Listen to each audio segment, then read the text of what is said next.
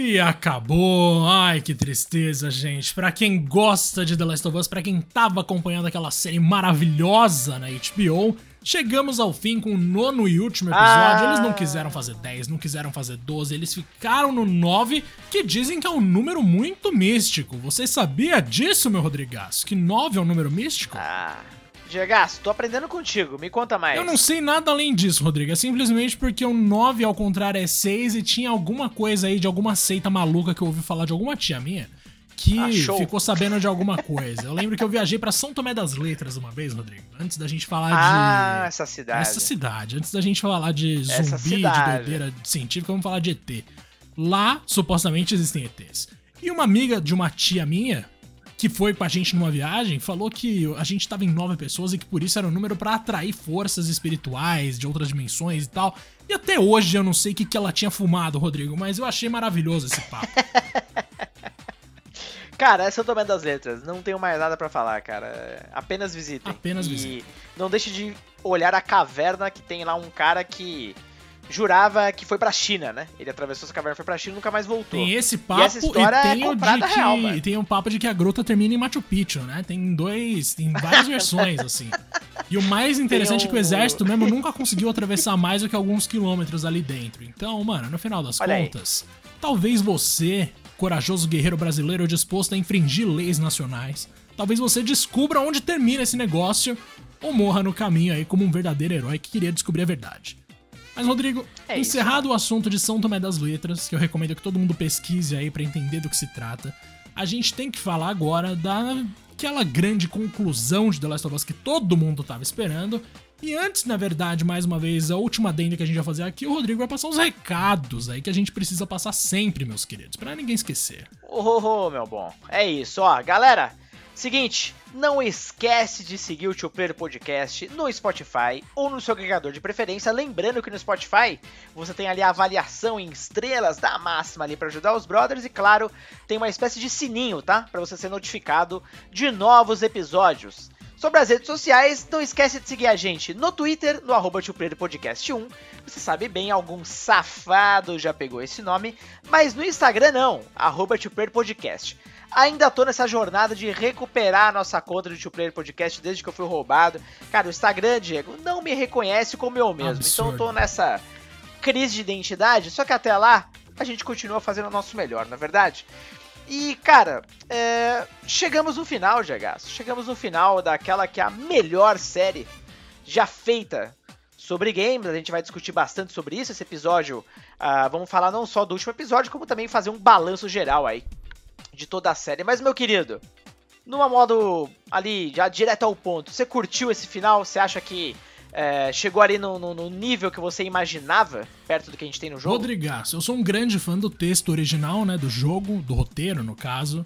E todo aquele texto maravilhoso que a gente já tinha no jogo da Naughty Dog foi adaptado pra série de maneira extremamente fiel, como já vinha sendo em vários outros episódios. Muito. Então, naturalmente, eu fiquei simplesmente apaixonado pelo negócio e pelas atuações do, principalmente do Pedro Pascal e da Bella Ramsey, que mandaram bem demais, assim, de novo. E, cara, achei maravilhosa até a atuação breve ali da nossa mãe da Ellie no começo do episódio, que é uma coisa que é a Ashley Johnson, né, que faz a voz da Ellie nos jogos, que ficou uma coisa muito poética, né, mano? Você tem a dubladora do jogo original dando vida, tipo, literalmente, como a mãe, como uma personagem que é a mãe da Ellie da série live action. Que ficou uma combinação, é assim, perfeita, tá ligado? Achei simplesmente sensacional. Agora, eu tenho que falar o seguinte. Eu tenho uma relação de amor e ódio com esse diretor que fez esse episódio, que eu vou pesquisar o nome dele daqui a pouco, que é o mesmo que fez o episódio 8, porque nesse episódio eu achei ele tão convencional, tão padrão, tão bobinho, sabe, Rodrigo? Algumas oportunidades perdidas ali que eu realmente não entendi por que, que ele não abraçou. Claro que nada que apague a obra como um todo, a série de maneira geral. Eu achei excepcional, com certeza. Mas esse último episódio, pra mim, o que destacou mesmo foi a atuação e texto. A representação, a- os enquadramentos, a fotografia. Isso ficou devendo muito, Rodrigo. É, realmente esse episódio ele deixa a desejar alguns pontos, a gente vai falar de todos eles. Uh, para quem não lembra, né, o episódio 8, que é o anterior, evidentemente é o episódio chocante, inclusive, né, Diagaço? Que é o episódio do nosso queridíssimo maluco canibal. Então, Foi um dos melhores episódios, é engraçado, né? Um dos melhores episódios ao mesmo tempo. E eu tava olhando aqui no IMDB, a avaliação do episódio final, que já tem aí 18.382 reviews, tá em 9.3. Caraca. Se a gente comparar com os demais episódios, é o terceiro melhor avaliado. Então, cara, Abaixo de quais, realmente foi tem muito fácil bem aí? recebido, mano. Cara, sim, ele tá abaixo, ó. O primeiro colocado, o episódio ah, em número aqui, peraí, 8, 7, 6, 5, né? O, episódio, o quinto episódio, que é o episódio do Sen. É, incrível, né? Esse, esse realmente parece que não vai perder o posto de melhor episódio. E atrás do episódio 8, que a gente acabou de falar. Só atrás desses, cara. É, muito bom, mano. O nome do diretor que eu tava citando é o Ali Abassi. Ele fez o episódio 8, que é meu favorito, da série inteira. Nossa, esse é incrível. mano. E ele fez o 9, que, puta, pra mim tinha muito mais potencial, mas enfim, vamos lá. Rodrigo, começando no começo, já falamos da mãe da Ellie, que foi uma coisa interessante. Ali a gente viu que ela tinha uma relação com a Marlene, mas esse aspecto específico da, do universo de The Last of Us eu gostaria de não saber, porque no primeiro The Last of Us, o que tornava o sacrifício da Ellie uma coisa, um debate tão intenso, tão pesado, era que a própria Marlene, a líder dos, dos vagalumes, ela também hesitava, e na nossa cabeça de jogador ali, ficava parecendo que a Marlene tinha algum tipo de relação bem profunda com a Ellie, antiga. Mas nesse episódio a gente viu que foi mais uma coisa com a mãe dela. E depois a Marlene só foi ver a Ellie de novo naquele primeiro episódio lá que a gente já tinha visto. Então, assim, quando a Ellie já tinha seus 14 anos. Cara, isso pra mim deu uma brochada na dinâmica Ellie e Marlene, sabe? Quando eu tava só na minha cabecinha, quando eu tinha que imaginar como qual era a relação delas lá no primeiro jogo, era uma coisa mais intensa, uma coisa quase de mãe e filha. Nesse aqui, eu já senti que a Marlene tava meio assim, mano, vamos ter que sacrificar essa criança, pô, é sacanagem, porque é uma criança, mas, mas dane-se, né? No jogo, o que a gente sente é uma coisa mais intensa, assim, até por causa dos files de texto, né, que a gente encontra distribuídos lá pelo laboratório. Então, foi uma coisa que eu achei legal explicar em termos de termos informações, mas não gostei da maneira da saída que eles escolheram. Eu preferia realmente uma coisa mais, sei lá, cara, uma coisa que mostrasse um- algo um pouco menos distante entre Ellie e Marlene, porque nesse episódio pra mim ficou na cara assim que ela ela ligava pra mãe da Ellie. A Ellie, ela só tomava conta porque ela fez uma promessa pra mãe da Ellie, mas assim, lá no fundo mesmo meio que dane-se, tá ligado? Sim, é, essa é uma mais aquelas cenas que expande um pouquinho a história e muita gente ficou ali discutindo, porque basicamente a mãe da Ellie, né, ela tá fugindo de um infectado, de uma infectada. Ela entra na e ela tá prestes a dar à luz, né? Então, ela é atacada inclusive por essa infectada, ela consegue com uma faquinha eh, matar e logo em seguida, pra- praticamente ao mesmo tempo, né? Ela dá ela dá luz a Ellie. É, ela foi mordida, só que como ela conta pra Marlene, ela cortou o cordão umbilical antes da mordida, segundo ela, né? E meio que fica nisso, tipo, ah, por isso que ela é ah, imune, sei lá, não tem muita. Não tem muita lógica, né? Vamos, vamos lá. Basicamente, eu acho que a Ellie nasceu assim e pronto, tá ligado? Tipo, eu não acho que isso adiciona alguma explicação ao porquê ela tem a imunidade, tá ligado? Cara, não sei se sentiu a mesma Eu coisa. vou perguntar pra você antes de, de falar meu ponto de vista. Você acha que precisa ter uma explicação do porquê a Ellie é imune? Não. Eu também acho que não. Pelo contrário, eu acho que é muito melhor deixar isso no ar e pronto, tá Eu ligado? também, porque assim, naturalmente, a gente desenvolveria, a gente seres humanos no caso, alguém da nossa espécie desenvolveria algum tipo de resistência por questão de evolução, tá ligado? Em algum momento, se a gente sobreviver por tempo suficiente pra isso, a mutação ia surgir, mano. Então, assim, dane-se a explicação. Ali o que eles falaram é, ela não amamentou, se eu não me engano, Rodrigo, depois de ser infectada. Isso, ela não aumentou, até porque ela fala mesmo que ela tinha medo. Uhum. Então ela. Por isso que a criança tava chorando pra caramba, que ela tava morrendo de fome, né? É. Aí então, beleza. Enquanto ela tava grávida, ela foi infectada, cortou o cordão umbilical, nunca deu de mamar pra criança ali. Mas o que, que me pega nisso tudo, mano? Com que velocidade esse vírus se instalou no cérebro de uma criança, mano? Foi instantâneo, tá ligado? tipo, mordeu ali na hora, deu o quê? Um minuto, um minuto e meio, a criança já tava imune. Que isso, tipo, seria muito mais É interessante a é. mãe já ter algum tipo de resistência prolongada, ser infectada, isso se desenvolver ao longo da gravidez e a criança nascer imune. Seria muito mais legal do que você infectar a mãe quase que no momento de parto e a criança já nascer imune por causa disso. É muito rápido, tá ligado? E é uma explicação que, de novo, eu não vejo o menor sentido. Não consigo entender por que se preocupar com isso, mas beleza. Rodrigo, encerrada essa parte do assunto, a gente volta ali pra Ellie, né? Que é uma tomada dela ainda em choque, paralisada, quieta, pra surpresa do Joe. E fica assim o tempo inteiro até que ela vê o quê, Rodrigo? Lá no horizonte. Ai, mano, aquela cena, velho. É. Ai, mano, e é tão fofinho, a, é tão genuína a, a, a reação dela, porque até então ela tava, como você falou, quietona, claro, né? Óbvio, depois de tudo que ela passou ali uh, no episódio anterior. E aí você vê ela, cara, desabrochando, né? Como uma criança mesmo, né? Literalmente. Inclusive, a cena idêntica ao jogo, porque o Joel tinha feito um pezinho para ela puxar uma escada, e quando ela percebe as famosas girafas chegar, ela larga lá a escada, foda-se, e é igualzinho o jogo, cara. Tipo, fizeram, né, aquela clássica é, é, comparação das cenas ao mesmo tempo ali, e mano, praticamente frame a frame, tá ligado? É muito bom, velho. É, putz, mano, é excelente, velho, de verdade. Nossa senhora, sério. Assim, tem muitas coisas ali nesse episódio que eu realmente fiquei chocado porque, de novo, eles mantiveram aquele lance que é quase um para um, né, em relação ao jogo. E a parte. Vamos trazer a curiosidade do CG, né, Rodrigo? Que basicamente, assim, ó, pra quem assistiu a versão do screener de imprensa, deve se lembrar de que o Joe e a Ellie são mostrados interagindo com uma tela azul, Rodrigo. Vem uma coisa de abstração, assim, um exercício em que você interage com nada. E aí depois, na versão editada, na versão final, que aí sim é a que foi divulgada para o público amplo, né, a gente vê as girafas, mas tem um detalhe ali. A girafa que pega as coisas na mão deles, né, que eles dão de comer e tal, aquela girafa era de verdade, Rodrigo.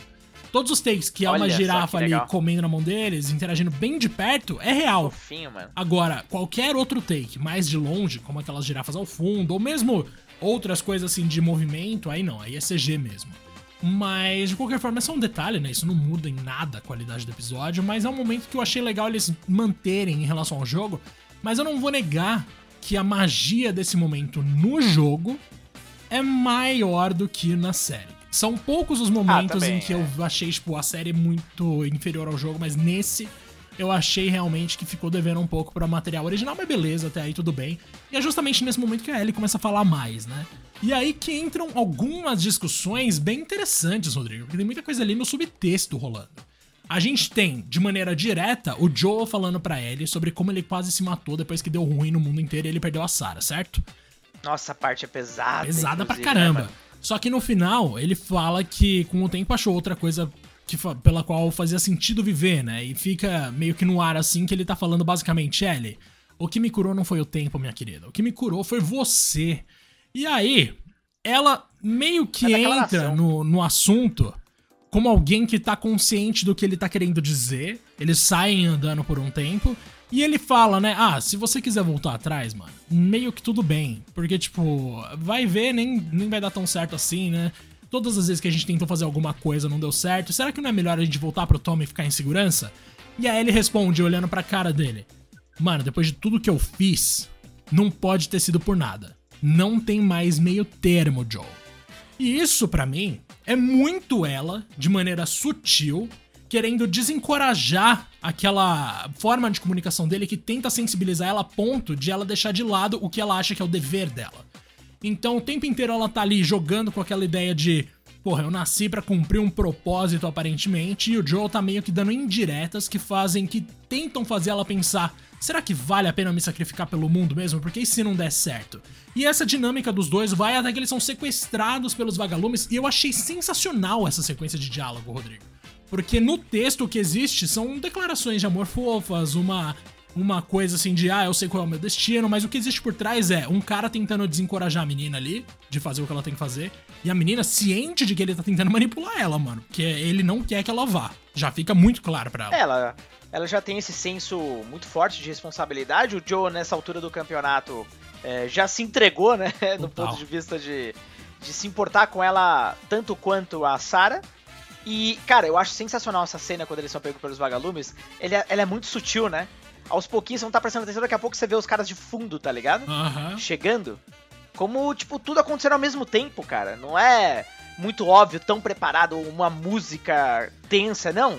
Você começa a olhar e fala, ué, aí você já vê os caras chegando assim, pegando eles de surpresa. É quando eles vão justamente lá pro tal hospital que eles tão queriam, tanto queriam chegar, até que a Marlene Uh, o Joe acorda, obviamente, ali tomou uma pancada na cabeça. Os próprios caras é, dos vagalumes eles não sabiam quem eles eram. A Marlene trata ali de dar uma recepção, por assim dizer, pro Joe. Só que, cara, nesse momento, até porque o Joe já sabe o que, que pode rolar, ele não quer nem saber, não quer falar oi pra Marlene, ele só quer saber onde tá a Ellie, tá ligado? E ali você vê que, mano, ele já tá fora de si no sentido de que, mano, cadê ela? A Marlene, evidentemente, deixa claro o que, que vai rolar. Eles sabem que o Cordyceps ele se aloja no cérebro, então qualquer tipo de um, cirurgia que vá de alguma forma tentar uh, fazer ali para criar um, um, um, antivírus ou algo do tipo, é óbvio, né? Que ele vai sacrificar ela, isso é óbvio. E o Joe já não tem olhos para mais nada, tá ligado? Ele já pede para ela tenta uma outra pessoa, tenta qualquer coisa, tá ligado? Ele tá determinado a não deixar que isso ocorra. A Marlene já com uma situação onde ela tá, ela, né, mostra que ela se preocupa, que ela liga de alguma forma evidentemente para ele, mas não tanto, obviamente, quanto o Joe, a ponto de falar que, cara, é isso mesmo, não tem muito o que fazer, bora lá. E aí o Joe é escoltado por dois membros ali do vagalume que vão, em teoria, levá-lo e deixá-lo em algum ponto da estrada. Ah, Diego, é aí que o bicho vira o Joe dos jogos, né, mano? ali, ali o bicho consome, velho. Ali que começa a chacina dos jogos. E aí que Nossa entra para mim senhora. um ponto que, assim, começa de uma maneira espetacular e, baixos, né? e vira é. um negócio meio, meio idiota. Porque, mano, vamos lá. A gente tem a galera ali escoltando o Joe, e aí do nada ele faz aquele. Ele mete o louco de sempre, né? Ele fala: Putz, o que, que é aquilo ali atrás de você? Ah, toma! E aí já era, beleza. Ele desarma os dois caras, ele mata os dois brutalmente, sem dó nenhuma. Uma galera lá de cima fala: Puta, ouvi tiros. Aí entra um negócio, que é uma escolha do diretor que eu não entendi, que é você abafar os sons, deixar a trilha sonora mais alta. Parece que diminuiu um pouco a velocidade da câmera, ou talvez isso fosse só uma impressão minha por causa da falta de som e começar a focar no absurdo que é o Joe sair matando todas aquelas pessoas. E aí então tem um tiro, tem um close no cara que caiu no chão, tem um cartucho de munição caindo no chão, em seguida mais um tiro, e o Joe avançando, matando pessoas que queriam salvar o mundo, e a série espera que você sinta alguma coisa, né, em relação a isso. Mas a direção ficou, pelo menos para mim, Rodrigo, tão brega que eu não consegui sentir nada. Eu odeio coisa que flerta com slow motion, que mostra demais um plano rosto de uma expressão forçada de um rosto que já não tem vida. Mano, eu acho isso muito chato, cara. Então, assim, ficou quase dois minutos ali do Joe frenético matando pessoas. E tudo sem muito som, com uma trilha sonora mais calminha, com gente caindo devagar, com um monte de frescurinha, assim, de, que me remeteu, na real, a filmes dos anos 2000, Rodrigo. Isso é uma coisa que eu não suporto, cara. Então, realmente, foi Mano, uma cena muito, que eu detestei. É muito com base no que a gente tem visto da série, eu também esperava algo diferente. Uh, não sei o que, mas eu esperava algo diferente, ponto. Essa é a expectativa que a The Last of Us colocou. Mas realmente, como você falou, virou meio que um filme de ação genérico. Virou uma, uma série, cena de anime, um Rodrigo. De eu acho que essa é a expressão. com dramaticidade é. forçada, é. corpos caindo com expressões Sim. exageradas e foco em munição. Não, e... Ah, pelo amor de Deus. Eu sei que o Joe tá completamente possesso ali, sem controle nenhum, não é mais ele, por assim dizer, mas é, realmente os inimigos eles não oferecem nenhuma resistência. O cara simplesmente tá andando em linha reta num corredor com outros quatro caras com metralhadoras tão boas quanto as dele. E os caras não dão nem um, acho que não dão nem um tiro, tá ligado? Sei lá. É, ele tem... E os que dão não acertam absolutamente nada. Não, a né? mira de Stormtrooper, né, Rodrigo? É a regra básica do cinema. Não, mira Stormtrooper parecia um filme realmente dos anos 80 lá com o Charles Bronson, tá ligado? Que ninguém acertava tiro nenhum no cara. E o cara só matando geral. A mira impecável. Enfim, é isso. É, resumiram, né, bem curto ali essa parte do jogo que realmente é brutal, tá ligado? Você comete um mano, um, um assassinato em massa ali, um genocídio, para finalmente chegar uh, na sala de cirurgia onde tá ali o médico e as enfermeiras. Igualzinho do jogo, igualzinho, igualzinho, igualzinho. Aí o Joe chega basicamente. Óbvio, ele não tá pra papo, né, velho? É, eles estão para começar ali a cirurgia, eles tinham acabado de aplicar a anestesia geral, então a Ellie tá completamente desacordada. O médico diz que não vai deixar ele impedir que eles façam isso. Ele puxa uma faquinha, meu querido. meu querido, uma faquinha nesse momento é a mesma coisa que uma folha de papel, né, velho? O Joe sem nem pensar, simplesmente mete um balaço na cabeça do médico. As enfermeiras completamente desesperadas. Vocês vão se lembrar que no jogo você pode simplesmente optar em matar todo mundo, tá ligado? Mas na série, né, Diego, ele opta por poupar as duas, porque ele pede para elas virarem, elas seguem a instrução, e é isso, né, mano? Rola. O cara tá maluco, mas pelo menos ele tem um pouquinho de humanidade sobre ele, é isso mesmo? É, é, não faz muito sentido, né, Rodrigo? Eu não, faz, não consigo né, achar que ele não mataria todo mundo. Até porque, é. imagina, você chegou lá na sala de dois médicos, matou todo mundo que tinha no prédio. Aliás, vou apontar uma coisa aqui. Ele matou todo mundo que tava no prédio de uma organização que é tida como terrorista por ser violenta e muito inteligente nos ataques. Pois é. Mas isso nem vem ao caso. E aí, se ele vira de costas uma enfermeira tá armada? Ele ia morrer. Assim, não faz sentido ele deixar as enfermeiras vivas, tá ligado? Só pra mostrar que ele tem um quê de humanidade. Mas beleza. Uhum. Ele vai lá, salva ele, desce, igualzinho a gente lembrava nos jogos, inclusive o Pedro Pascal, a cara de desprezo dele, assim, uma coisa meio de Nossa. desprendimento causado por medo intenso, por algum tipo de trauma, por algum tipo de pânico, tá ligado? Ele simplesmente virou uma máquina de matar, mano. E ele desce com a mina no braço, assim, tipo, olhando para ela com um carinho, assim, que você pensa, meu Deus, esse cara enlouqueceu, tá ligado? E aí chega no estacionamento, Rodrigo. A Marlene pega ele de costas e ela faz o quê? Ela dá um tiro na cabeça dele, pega ele e sai correndo? Não. Ela avisa Não. que ela tá vendo ele e pede para ele devolver a menina com educação, Rodrigo. E aí é óbvio que ela morre, né, Rodrigo? O que, que ela ia fazer? não tem educação nessa hora, não, mano. Basicamente, a Marlene quer colocar um pouco de senso, pelo menos na visão dela, pro Joe, né? Dizendo que, cara, não, isso tem que acontecer. Uh, o Joe tá com a Ellie nos braços, né? Como o Diego bem adiantou. Só que nesse momento, aí não dá, né, mano? O Joe já tava com uma arma escondida ali. Basicamente, ele só desliza e mete um balaço na Marlene, já tá arrebentada. E depois mete um outro, né, para finalizar o serviço. É. Então, cara, completamente frio, né, mano? mano e essa frio, frieza frio, dele ficou maravilhosa, né? O Pedro Pascal ficou assim, Muito. um negócio, tipo. Porra. Quando ele voltou e não teve nenhum discursão, tipo, eu sei o que você quer, mas eu amo ela, então tome o meu é, tiro. Não. Como não teve nada Nossa, desse tipo, eu fiquei muito contente. Ele só chegou e atirou ah, sem bem. hesitar, tá ligado? Ele nem pensa. Uhum. Mas também não gostei dessa cena. Por quê, Rodrigo? Porque você tinha mil maneiras de enquadrar os dois ali. Bom detalhe. Tinha mil uhum. formas de você fazer aquele plano ficar mais intenso. Seja pela perspectiva da Marlene, colocando a câmera mais pra, mais pra baixo, e o Joe mais imponente, mais dominante, mais perigoso. Ou colocando na altura do Joe e colocando a Marlene como uma pessoa que tá num estado, num estado de desespero, num estado de fragilidade que morre mesmo assim.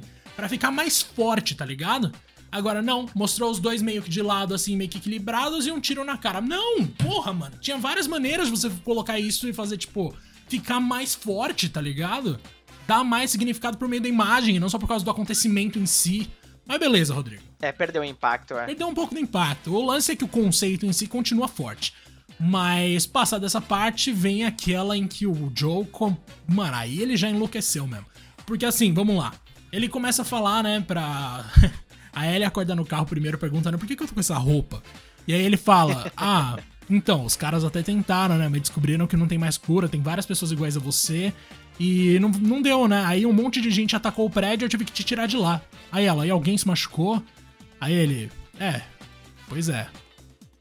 Não dá muito detalhe. e, tipo, beleza, tá ligado? Tem muito que falar. Ele é, ele é cuzão mesmo. Assim, é escolha dele ser assim. Porque ele não quer mais perder uma filhinha. Ele achou uma filha e ele falou: não, ela é minha, agora eu vou cuidar dela para sempre. Não, e, e não só isso, né? Aquela mentira que fica mais cabulosa ainda, porque ele diz que os médicos, na real, eles tinham encontrado outras é. pessoas é. como ela. E que, de certa forma, não deu certo fazer um antídoto, uma cura, e que eles desistiram da ideia, tá ligado? Pois é. E... Pra, tipo, não ter mais discussão, tá ligado? Acabou esse papo, mano. Não, tem muito o que fazer, não. Mas aí tem um detalhe interessante que ela pergunta onde tá a roupa dela, né? Se a gente saiu de boa, cadê minhas uh -huh. roupas? E aí que ele entra Exato. com a parte das pessoas atacando, tipo, de ladrões que entraram no prédio, ele teve que tirar ela de lá. E aí, quando ela pergunta não, se a Marlene tá mentira, tá bem, né, ele fica, tipo, só meio quieta, né? Assim, e você pensa, meu Deus Fala do nada, céu. É. Aí quando eles saem do carro, Rodrigo, que aí ela já tá com umas roupinhas novas, e ele começa a falar da Sarah, assim, meio que compulsoriamente, né? Ele começa a falar que ela era uma menina muito legal, que ela era mais feminina, é uma coisa, uma expressão que ele usa de fato, que ela era engraçada e que ela, ele acha que ela e a Ellie iam se dar muito bem. E a Ellie fica ouvindo aquele papo assim, mano, numa mistura de, meu Deus, o que que tá acontecendo, mano? Tipo, por um lado, ele tá tentando ser legal, beleza. Por outro, é uma situação meio constrangedora, porque na cabeça dele, ele é muito mais importante para ela do que talvez ele seja de fato, né? Ele começa a se colocar numa posição de pai dela, e talvez ela até veja nele uma figura paternal, mas o fato é, ela é muito mais moderada em relação ao afeto que, ele, que ela sente por ele do que o contrário. Na cabeça dele, ela é a substituta da Sarah, tá ligado? Na cabeça dela, ele é um cara muito legal que ajudou ela a sobreviver e ela gosta muito dele. Ponto. São coisas assim de proporções extremamente diferentes. E aí o Joe já fica naquela loucura de é minha filha, vou proteger, não sei o que, que é o que vai acarretar em situações muito complicadas no The Last of Us Part 2. E, cara, é muito da hora, né? Porque ao mesmo tempo que a gente pensa, puta, que fofo, ele falando todo alegre, a gente pensa, meu Deus, que constrangedor, porque o que, a, o que a série quer que a gente sinta é um certo desconforto, e não que a gente só ache muito bonitinho. Não, e pela atuação dos dois, que, de novo, não tem como, né, não ser repetitivo para elogiá-los, uh, essa sensação de desconforto, a Bela passa tão, de uma forma tão realista, né, mano? É, ela, ao mesmo tempo, não quer interromper a alegria dele, mas assim, no segundo que ela tiver oportunidade, ela quer voltar para aquele assunto, né? Porque ela não tá convencida de que aquilo que ele disse no carro de fato foi a verdade, né? Tem muito furo naquela história. Óbvio que ela vai ficar com aquilo guardado por muito tempo, inclusive, mas pelo menos nesse momento ela faz aquela pergunta, né, para ele, que tipo, isso foi verdade mesmo? Você jura pra mim? Você promete, né? Você jura? Nossa. Exato. E aí ele jura. É. Então ela acredita, porque ela confia no Joel, né? De qualquer forma. Mas ao mesmo tempo, né, cara, é aquele. aquela concordância dela que não parece que é 100%, né? Não. Tipo. Ela, ela tá desconfortável ainda, tá ligado? Mas de certa forma dá um pequeno alívio nela e enfim. A série simplesmente, ó, pá! Corta, acabou. Igualzinho no Acaba jogo, ali. Mano. Igualzinho. Agora, eu mano. tenho que ressaltar, Meu Rodrigo, Deus. a atuação da Bella Ramsey num momento específico nesse final. Que é hum. quando ela fala, eu tenho que te perguntar uma coisa. E aí ele vira meio que sorrindo, né? Porque ele tava animado ainda com as coisas que ele tinha acabado de falar. Uhum. E aí ela fica com. Ela dá uma regalada no olho e fala, tipo, puta merda. Tipo, ela não consegue. Ela fica meio constrangida de quebrar a felicidade dele, né? Ela vê Exatamente. aquele sorriso assim, tipo, de um cara mó animadão e tal. E pensa, mano, eu vou acabar com isso. Coitado, velho. Ele é tão legal. E aí em seguida ela fala: Você tem que me jurar. E nossa, e a expressão dele dá uma mudadinha, né? E ele fala, nossa, como ele é, ele é muito escrotinho, né? Ele fala, eu juro. Nossa, como ele. Mano, o Joe é horrível, pelo amor de Deus, cara. Ah, mas é que é foda, né, cara? Pela situação e tal, é. Não tem como, mano. Ele, ele prefere a mentira e mantê-la viva com ele, enfim, dele. Enfim, terem uma vida e tal. Ele eu não sei, é, talvez a gente no lugar do cara faria a mesma coisa, não, sem pensar porra, duas certeza, vezes. Tá Rodrigo. Isso aí eu não tenho a menor talvez dúvida. Talvez não, né? Com certeza. Mas a perspectiva de alguém que tem ideia do todo e sabe que, tipo, a história te contou, te convenceu de que sim, se a Ellie se sacrificasse ali, o mundo ia ser salvo. Acabou, tá ligado? Tipo, só tem um Talvez, lado né? da discussão é. que tá certo, é esse. Exato. Mas no lugar do Exato. Joe, você, eu, todo mundo, quase, faria a mesma coisa. Ninguém tá disposto a sacrificar um filho Total, pra salvar o mundo, mano. Até porque a gente tem noção de que o mundo é, é meio complicado. Mas, mano, enfim, eu achei simplesmente fenomenal, assim, com destaque, por incrível que pareça, pra Bella Ramsey, que eu tava no grupo que ficou meio reticente, ficou meio cético a respeito dessa escolha pro papel da Ellie. Mas agora, depois de nove episódios, muitos maravilhosos, inclusive, eu só consigo me convencer de que essa menina realmente tem uma carreira pela frente, assim, pode ser maravilhosa. Ela tá incrível, cara. Tipo, de verdade. Não, não, não tenha dúvida. Tudo que eu vi com ela até agora foi extraordinário, tá ligado? E dessa fã só reforça a capacidade dela de trazer essa carga de emoção, assim, enorme. E se alguém tinha dúvida que essa menina é a Ellie, tá ligado? Pelo amor de Deus, vamos mudar o disco, né, velho? Porque eu já vi muita galera, ah, será que na temporada 2 finalmente vão trocar a menina? Porque ela é mais. Porra, ela vai estar tá com a idade da Ellie no 2, mano. É, é, para, tá ligado? Simplesmente parem, mano. É ela já provou por A mais B e que o visual pouco importa, tá ligado? Ela consegue simplesmente é, se transformar na Ellie, é a capacidade de atuação dela, mano. E é isso que a gente precisa, tá ligado? E tem umas tomadas é... dela nesse episódio mesmo, né? Que ela já tá um pouco mais parecida com a Ellie do 2. Total, total. Muito mais É... Até na maneira de se vestir. Parece que ela envelhece até um pouco, né? Aham. Mas, tipo, ela perde aquela infância, aquela inocência e tal. É, claramente, lógico, ainda mais depois do episódio 8. Então, concordo contigo. Também vejo esses traços, tá ligado? É... é meu Deus, mano. Eu, eu... Nossa, eu não quero nem ver o que vai ser essa temporada 2, porque... É aquela coisa, né, Diego? Não tem nem previsão, né? Não. Acho que não tem, né? Mas eu chuto 2024, Rodrigo. Cinco? Não, eu chuto 2024. 24 ainda? Uhum. Segundo ah, tomara, semestre mano, ali, tomara. encaixa super bem. Pô, que isso. Agora, eu ah, senti falta favor, de conexões mano. com o que a gente já sabe que vai vir na segunda temporada, né? A gente não vai falar nada aqui, obviamente, do jogo 2. Mas, assim, algumas coisas que poderiam ter sido introduzidas como elementos referentes à própria Abby. Então vamos ver como que eles tratam disso no primeiro episódio da próxima temporada. Eu não teria encerrado o, a primeira temporada no momento em que o jogo para. Eu encerraria mais pra frente, quando eles tocam violão lá. Não vou entrar em detalhes, mas enfim, existe essa cena no começo do 2. Uhum. E, velho, assim, de forma geral, Rodrigo, eu achei essa série espetacular, cara, de verdade. Ela não chega a ser um estudo de personagem tão profundo quanto outras séries já fizeram, talvez esteja equiparada, mas não infinitamente superior, tipo, com mundos pós-apocalípticos e tal. A gente já viu muita coisa boa sendo produzida nesse contexto. Essa é mais uma, que também é muito boa, mas se destaca por, pelo fato de ser a primeira adaptação bem sucedida de um jogo, no sentido de adaptação direta, cara. Tipo, não é inspirado com alguns personagens, como no caso dos filmes de Resident Evil mesmo, ou até das animações da Netflix de Castlevania e tudo mais não é só baseado em algo, é de fato uma adaptação daquela história específica com aqueles personagens específicos e deu muito certo em termos de videogame trazido para live action, né? Foi a primeira vez que eu realmente fiquei admirado assim. E eu fico muito contente de ter vivido para ver isso, Rodrigo, porque eu achei que eu nunca fosse ver uma coisa dessa. Eu também, cara. É, é muito, muito melhor do que acho que qualquer pessoa, talvez o, até o fã mais é, animado, tá ligado? Esperava. É, é muito bom, muito bom mesmo. Eu só posso torcer para que realmente The Last of Us inspire outras séries que estão por vir. Do lado da Sony, a gente já sabe que uh, devem vir aí God of War e Horizon. É. Mas é aquele detalhe, né? God of War vai ser da, da Prime, né? Da Amazon. Horizon, hum, até onde eu lembro, não tem nada, né? Detalhado ou tem alguma coisa? Acho que, não, eu me né? lembre, não, meu querido. É, não tem nada. Ah, pra mim, eu torcia pra que tudo fosse da HBO. Eu também, eu também. Até porque a HBO toma muito mais cuidado com a parte dramática da coisa, né?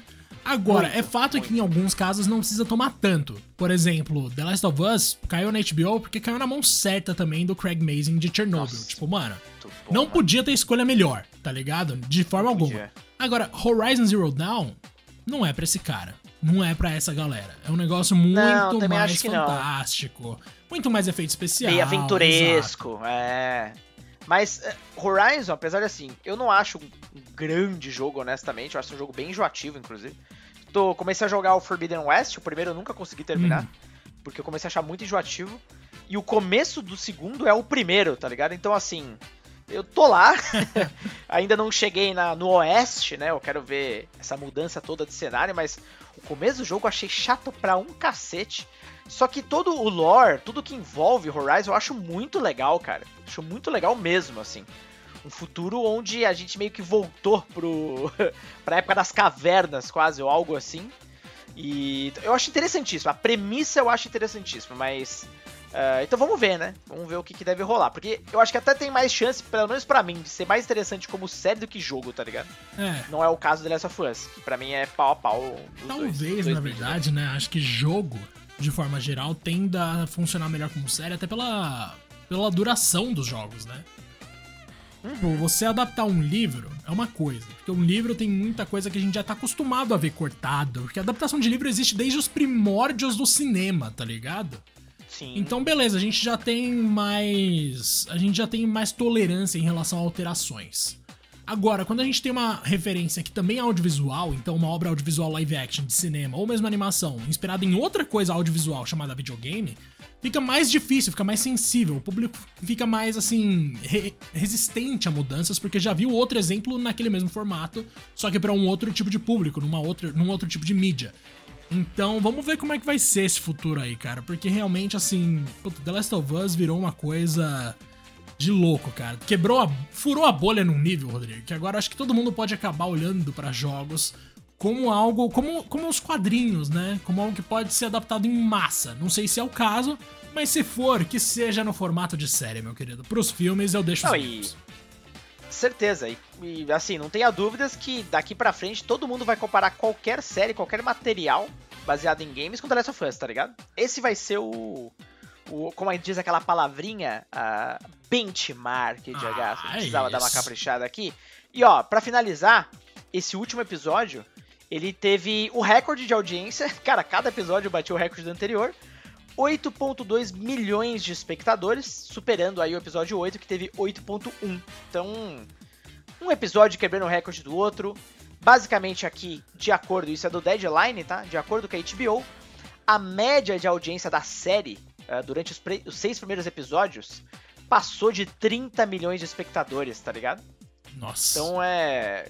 E, e com Premiere, né? Ou seja, primeiro, o primeiro episódio ali ultrapassando 40 milhões. Então, caraca, tá ligado? É. Acho que a HBO tá sorrindo à toa, mano. e tomara que isso resulte realmente em mais adaptações do tipo pra, pra plataforma. Vamos lá, Rodrigo. Se você pudesse escolher um único jogo, não franquia, um jogo de uma franquia pode ser, Pra ser adaptado agora numa série de algum qualquer canal, live action. Qual seria esse jogo e qual seria a sua plataforma de escolha? Cara. São. Cara, Metal Gear, com certeza. Na HBO. Porque é um tanto de drama, tramas políticas e tudo mais. Eu não consigo não pensar na HBO, tá ligado? Hum. Quando eu penso em nível de qualidade, assim. É, Mas Metal Gear é uma que eu tenho um sonho de ver há muitos anos, mano. Mas muitos anos mesmo. É, misturando toda essa parte realista com, obviamente, muita ficção. Não sei quem seria legal dirigindo a parada, tá ligado? Mas eu não sei agora dizer de cabeça um nome, não. Não sei se você tem algum aí na ponta. Mas eu adoraria ver. Nossa. Pra Metal Gear, puta, difícil, hein? Talvez o diretor dos filmes de John Wick. Se bem que ali é muito mais ação em si, né? Então não. É, então, eu queria ver uma coisa que não fosse de ação, pelo contrário, né? Que ele tivesse muito mais esse essa discussão política que rola no, no Metal Gear, né? É, que, que, que animal, potências nucleares, enfim. E pouca ação, porque é um, é um jogo de stealth, né? Então. é, cara, todo o clímax, enfim, a fotografia do próprio Metal Gear já é animal nos jogos, se você olhar bem. Agora, isso transcendendo pra uma série com, obviamente. Bom, aí já é sonhar demais porque tem a Konami, né? Mas seria assim, interessantíssimo ver ali o Kojima envolvido no projeto diretamente, tá ligado? Assim como foi com The Last of Us, né? Então. é, Mas é um sonho, né, Jagasse? Qual seria o seu? Vamos lá. Tem que ser live action, eu falei, né? Ou não? Acho que eu falei. É, cê- ó, você colocou as. Ah, você quer fugir das regras? Não quero nem saber. Quero ver live action, mano. Ai, Rodrigaço, já que eu falei live action especificamente, mano, eu tenho coragem de dizer que uma série de Final Fantasy VIII no Amazon Prime Video talvez funcionasse. Caralho, adorei, mano. Você já falou Final Fantasy VIII, já gostei. Por quê? Porra, mas por que Final Fantasy VIII? Eu achei bem Porque específico. de todos eles é o que menos flerta com uma estética de de animação, Rodrigo. Pensa bem, ó. Final Fantasy isso 1, é 2, verdade. 3 e 4 são desenhos animados 2D da época da Disney dos anos 60, assim, não conta. Uhum. Final Fantasy 5 e 6 meio que estão naquela pegada também, então super caberia melhor numa, no formato de animação ou mesmo de anime, seria muito legal. Uhum. Final Fantasy 7, pra mim, se for rolar alguma adaptação, o que eu nem sei se é necessário, tem que ser no formato de filme da de filme CG, tá ligado? Naquele formato de Advent Children, só que com uma história que preste. Pra mim seria o suficiente. Tá. Final Fantasy 9, eu não preciso nem falar. É uma animação da Pixar. Ponto. Não tem outra tudo maneira bem. de você fazer aquilo. O 10, Uhum. seria interessante se a história não fosse tão confusa pro público mais amplo. O 12, talvez pudesse encaixar bem numa HBO da vida, Rodrigo. Esse aí, talvez eu esteja disposto a discutir. Agora, o 13 eu não adaptaria também, e o 15 também não. 11 e 14 eu vou deixar fora da conta, porque eles funcionam de um jeito muito específico, é uma história longa demais, é são MMOs e tal. Agora, o 8, de todos esses que eu falei, ele tenta ser mais realista, até na proporção dos personagens. Você deve se lembrar muito bem, né, meu Rodrigues? Que quando esse negócio saiu, Total. eles eram mais humanos, digamos assim.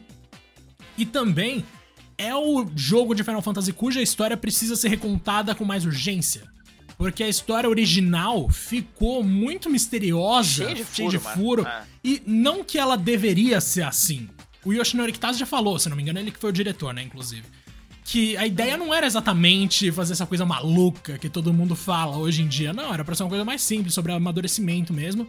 E talvez isso, esse conceito, se encaixe bem numa plataforma que sabe trabalhar com efeitos visuais muito bem, como no caso de The Boys, que é o Amazon Prime Video, Rodrigo. Então essa é a minha justificativa. Faz sentido. Seria muito da hora. Cara, puta, eu ia amar qualquer.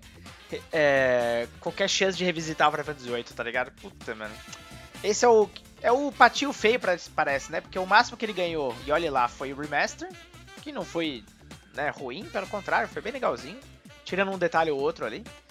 E você bem, bem falou, né? É realmente talvez o jogo mais realista da série, cara. Porque você tem os personagens realmente em tamanho real. Você tem a galera seguindo de fato, ninguém entra no corpo do outro, tá ligado? Você tem a party mesmo. Você ganha salário. Ganha salário, pode pá, mano. Não é? Tem tudo isso aí envolvido. Eu realmente ficaria curioso sobre não só o mundo fantástico, mas principalmente as GFs, velho. Aí. É. Mano, e é didático, tá ligado? O Final Fantasy VIII ele serve muito bem como introdução, assim. para alguns conceitos, uhum. como no caso das Guardian Forces, que são as invocações, né? Então é uma maneira Sim. muito legal de você aprender aos poucos, até pelo formato de que o Squall tá numa escola, mano. Tipo, tem até isso, o tá ligado? É, mano. Uhum. Então, para mim, seria uma grande Ai, seria uma grande maneira de adaptar, mas o que a gente tem confirmado mesmo é aquela animação francesa de Final Fantasy IX que ninguém nunca mais falou nada, né, Rodrigo? Oh, meu Deus, o que, que vai ser? Isso aí é o famoso Vaporware, velho. Não sei não. É. Mas tô torcendo pra que role. Estamos torcendo. Mas enfim, The Last of Us é, isso, é aprovadíssimo, recomendadíssimo por esse podcast. E se você não jogou os jogos, jogue. Se você quer manter a surpresa pra segunda temporada, talvez não jogar a parte 2. Mas The Last of Us Part 1, ou mesmo The Last of Us Remastered, ou mesmo só The Last of Us, que são todos o mesmo jogo, tá, gente? Você tem que jogar, inclusive a Left Behind, que é a DLC do episódio 6 ou 7, que é quando mostra o passado da Ellie. Gente, sério, essa, essa série é uma coisa maravilhosa. Que bom que escolheram justo essa para adaptar. E depois disso eu fico me perguntando se a de Lives Strange não daria certo também, Rodrigo. Foi legal. Ai, mano, sim. Cara, enfim, acho que agora vai abrir a porteira. Eu acho que vai, vai. abrir a porteira. Quem tava talvez programando qualquer série aí vai repensar depois do que rolou com The Last of Us, a recepção de ser fiel ao material original, salvo uma liberdade ou outra. É, sério, eu acho que vai impactar de forma bem profunda, cara, os próximos 10 anos aí de qualquer produção relacionada a jogos. Tomara, né? E só pegar uma pontinha rápida aqui, Diego, eu não sei se realmente é tudo isso, mas é, não é série, é filme de Dungeons and Dragons, velho, que no Rotten Tomatoes, eu não sei como tá agora, tá? As primeiras avaliações estavam em 100%, mano. Olha, Rodrigo, isso cai numa velocidade Será, depois de um tempo que você não tá ligado. Será que a gente vai entrar numa era surreal, cara, de adaptações é, de mundo geek, tá ligado? Universo geek? Vamos lá, eu vou ah, até abrir agora. Sei, Nossa, mano. Rodrigo, a gente transformou isso aqui numa live. Não. Aliás, eu vou fazer essa proposta ao vivaço pro Rodrigo aqui para depois Ai, vocês me cobrarem Deus. com propriedade lá no nosso Discord. Rodrigo, a gente vai fazer uma live esse ano ou não? Cara, a gente tem que fazer o possível para isso acontecer, mano. Pelo amor de Deus, porque a nossa conversa realmente renderia ainda mais uma live, mano. Boa. Eu tô com você. Abrindo as coisas na hora. Por mim, inclusive, a chegada de Resident Evil 4 Remake seria um ótimo momento pra gente começar. Finalzinho de março. Ai, mano. Eu acho que sim. Eu, eu, eu, concordo contigo. Eu tô contigo que. Nem que seja para fazer aquela categoria Just Chatting. Eu sei que a gente não é a pessoa que vai ficar ali na banheira, né, conversando com as pessoas não. e mandando água de banho para vocês depois. Infelizmente a gente não isso vai fazer não vai rolar, isso. galera. É uma pena, é uma, uma pena. pena. Eu não vou ensaboar o Rodrigo ali para todo mundo ver, mas a gente pode trocar Dessa uma ideia. Vez não vai rolar. Então ia ser interessante. E sobre Dungeons and Dragons, meu querido, 27 reviews, 89%. Tá bom pra caramba. 27 Sim, reviews. Mano. Rodrigo, isso aqui vai cair para 70 para baixo. Tenho quase certeza. É, são poucos, são poucos ainda, mas. Cara, isso é melhor do que eu tava imaginando. Mas não tem Ah, não, dúvida. com certeza. Eu tava imaginando que só tá em 50%. É, eu já, jurava que já lá, tá nos tá 37. Mas não, tá melhor que Venom. Ai, meu Deus. Venom é minha nota de corte, Rodrigo. É Se tá melhor que Venom, dá pra tentar assistir. Se tá abaixo de Venom, nem tenta. Dá pra tentar assistir. Não. Aí eu saio do cinema, mano. Ai, mano, vamos lá, galera. Vai, vai rolar. Acho que realmente a gente tá prestes a viver aí uma era de ouro dessas adaptações. E ó, não esquece de compartilhar também o que vocês acharam. Seja lá no Discord, lá no Twitter, enfim, nas nossas redes, pra gente trocar uma ideia a respeito. Fechado? Diegaço, foi uma honra cobrir com você do começo ao fim da Last of Us. Que venham as próximas séries e ó, Até o próximo episódio, meu querido. Um grande Até, abraço. Meu querido, um grande abraço.